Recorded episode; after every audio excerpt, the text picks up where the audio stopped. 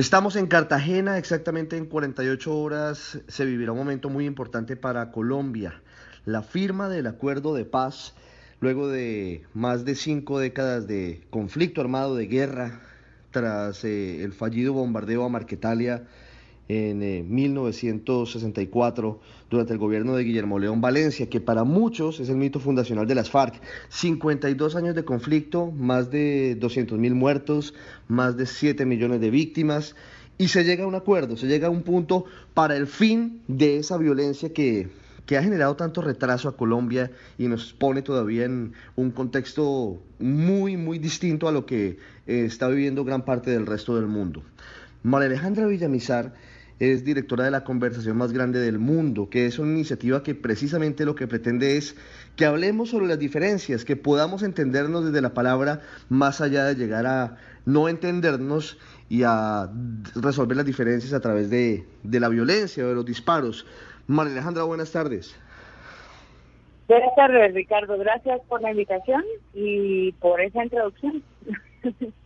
Antes de hablar de, la maratón de la conversación y del manual de la conversación más grande del mundo, que será el próximo miércoles, yo quiero preguntarle acerca de cómo vive usted dos días antes de una fecha tan importante, porque sé que en su trabajo periodístico ha tenido que cubrir momentos tan dolorosos, muertes, masacres, frustraciones.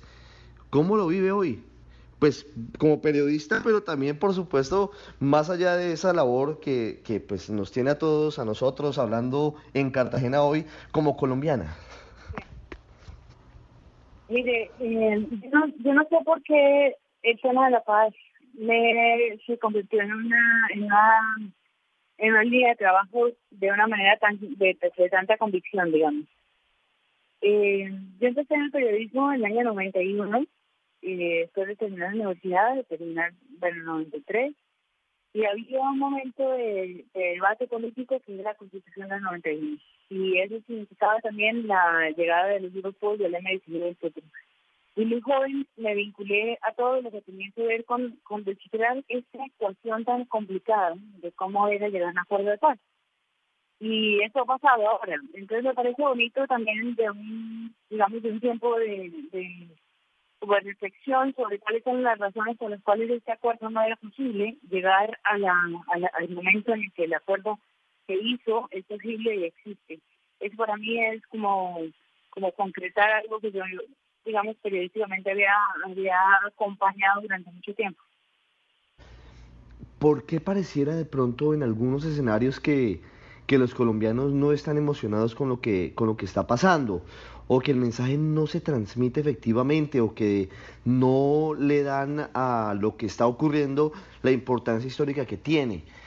Puede ser falla de los medios de comunicación, puede ser el hastío de la guerra. ¿Por qué a veces no pareciera que, que todos entendieran lo que está ocurriendo?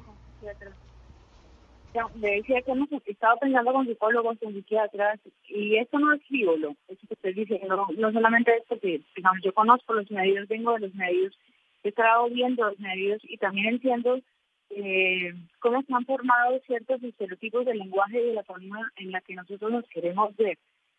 Este acuerdo de paz es un fin de la guerra con las FARC que es político, o sea, tenía que ser un acuerdo político. Pero la sociedad tiene profundas heridas y profundas secuelas y profundas cicatrices que no tienen nada que ver con lo que el gobierno de uno u otro presidente eh, pidan o logren en una mesa de negociación, sino que tiene que ver con con, con la forma de ser, con el mundo, digamos, de lo, de lo que es ser colombiano. Y yo creo que justamente lo que está pasando ahora es que nos permite pensar en cómo queremos ser como sociedad. Dejemos que las paz lleguen, eso es, yo, yo, no le puedo pedir a todo el mundo que perdone para que esté de acuerdo con eso, pero lo que yo sí creo es que, que haya 8.000 o 9.000 hombres no escuchan, eh, perdón, no eh, teniendo su fusil, el tema de su fusil, para, esto me parece que es ya suficientemente ganancia para una sociedad que tiene que ser moderna. Entonces, lo que propone la conversación justamente es, es eso, no, no, es, no es descalificar a nadie, sino entender que tenemos que ser una mejor sociedad, una, una sociedad que ofrezca mejores garantías y derechos sobre los seres humanos que esa es una conquista que ya el mundo nos lleva muchísimo tiempo y no podemos seguir pensando o sintiéndonos como el último mundo por no resolver un conflicto hermano como el que estamos resolviendo ahora. Yo creo que por eso es que es importante realmente entender cuál es la dimensión de las cosas, porque esto no es una anécdota, no es una anécdota ni de un gobierno, ni de un, ¿sabes? de ningún, de ninguna fábula, ni de ningún medio de comunicación. Esto es, es de verdad una historia que tiene que ver con vidas, con muertes, con dolores muy, muy profundos. María Alejandra, ¿en qué momento se perdió la conversación como, como el método para, para resolver divergencias, para intentar convencer al otro, para buscar consensos? Y se pasó a los fusiles. No hablo de todos los colombianos, pero sí se llegó a un momento en el que tal radicalización llevó a que surgieran unos y otros, guerrilla primero, luego paramilitares, y terminamos resolviendo algunas diferencias, sobre todo abriendo espacios o intentando abrir espacios a las balas. ¿Qué nos pasó?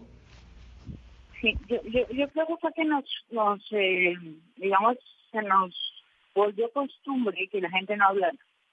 Se nos volvió costumbre que la gente no participara. Se nos volvió costumbre que eh, la gente hablara a partir de las, de las balas, de lo ilegal, eh, el poder se vio en muchos años en Colombia desafiado por armas ilegales, por, grupos ilegales, por, por chantajes ilegales. Y vivimos una sociedad de un chantaje permanente eh, sin desconocer, por supuesto, que la guerrilla significa y corresponde a otro momento histórico que no nos podemos olvidar. La guerrilla no, no nace porque sí, la guerrilla nace en un contexto latinoamericano, pero no vamos a hablar de eso ahora, pero también creo que tenemos que entender que esto no es un proceso caprichoso de un momento coyuntural, sino que viene de unas raíces muy, muy complicadas y se nos volvió complicado hablar de esto porque es de lo único que tenemos realmente que hablar. A veces es el tema más importante que tenemos que hablar. Entonces creo que estamos empezando apenas esa conversación. Yo, yo estoy totalmente convencida de que, que el cambio cultural que Colombia necesita no es exclusivamente eh, una forma de perdonar o de reconciliarse, sino una forma de considerarse al otro. Y eso significa bueno, un rollo ahí mucho más largo, pero pero yo creo que, que hay que empezar a pensar en eso como una cosa seria, no es una cosa anecdótica porque lo político nos tiene enredados. Lo político lo único que nos plantea es una pelea, una controversia, unos intereses propios. Lo político creo que nos, nos quita la esencia del debate. Bueno, Alejandra, tendremos espacio para, para seguir eh, desarrollando la idea de lo que significan las posibilidades de conversar, de encontrarnos, de entendernos, de construir a través de la palabra. Pero antes de terminar esta charla, hablando sobre la conversación más grande del mundo, ¿qué es lo que va a pasar el miércoles 28 de septiembre, dos días después de la firma del acuerdo de paz? Pues mire, yo le voy a ser honesta, la conversación nació hace más de 18 meses, como ideas, como proyecto, como, como camino, eh, y habíamos pensado que tenía que ser previa a este momento del plebiscito.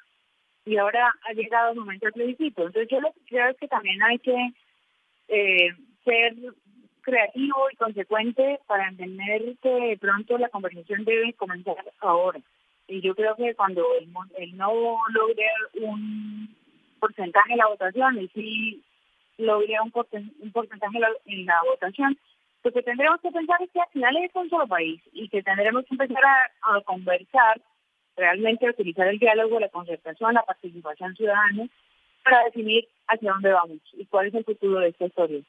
Yo no hablo en términos políticos, a mí no, no, sé si los partidos, no sé si los congresistas, no, estoy en esa historia. Yo lo que creo es que hay una cantidad de ciudadanos que tienen el valor de la conversación para empezar a, digamos, a sentirse representados en el momento del país que viene. Ya veremos qué eso pasa. Yo, no podría no podría asegurarlo, no, no, no, no es mi competencia. Claro. El miércoles 28 la conversación presenta su manual, el manual de la conversación más grande del mundo. ¿En qué consiste eso? Pues mire, es que en esos días muchos hemos estado peleando con un amigo, un primo, un tío, con un papá, porque piensa distinto a nosotros, porque eh, eso, más que la coyuntura tiene un, origen y es el diagnóstico de que lo que los colombianos tenemos son múltiples conversaciones pendientes. Las conversaciones pendientes significan algo que no deja a los seres humanos avanzar, evolucionar, digamos. Entonces, si nosotros empezamos a tener en los territorios, en las comunidades, entre nosotros, en la familia, esas conversaciones pendientes, de los dolores, etcétera, que ha traído el conflicto y que no.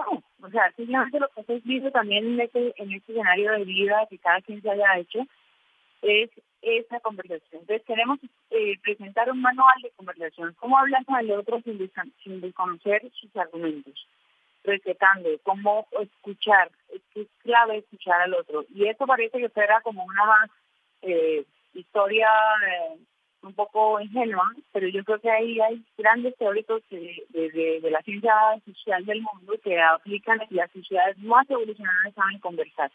Entonces es un poco la historia del manual de la conversación que vamos a presentar el 28 de septiembre, unos días antes del 16 de marzo. María Alejandra Villamizar en Cartagena, todo listo para el lunes, la firma del acuerdo de paz y la conversación más grande del mundo que tiene desarrollos y avances en un país en el que todos deberíamos sentarnos a hablar y no cerrar puertas y no permitir que en medio de divergencias políticas se diluya lo que podría ser un mejor futuro para, para nosotros, pero sobre todo para nuestros hijos y para nuestros nietos. María Alejandra, gracias por estos minutos. A ustedes, gracias.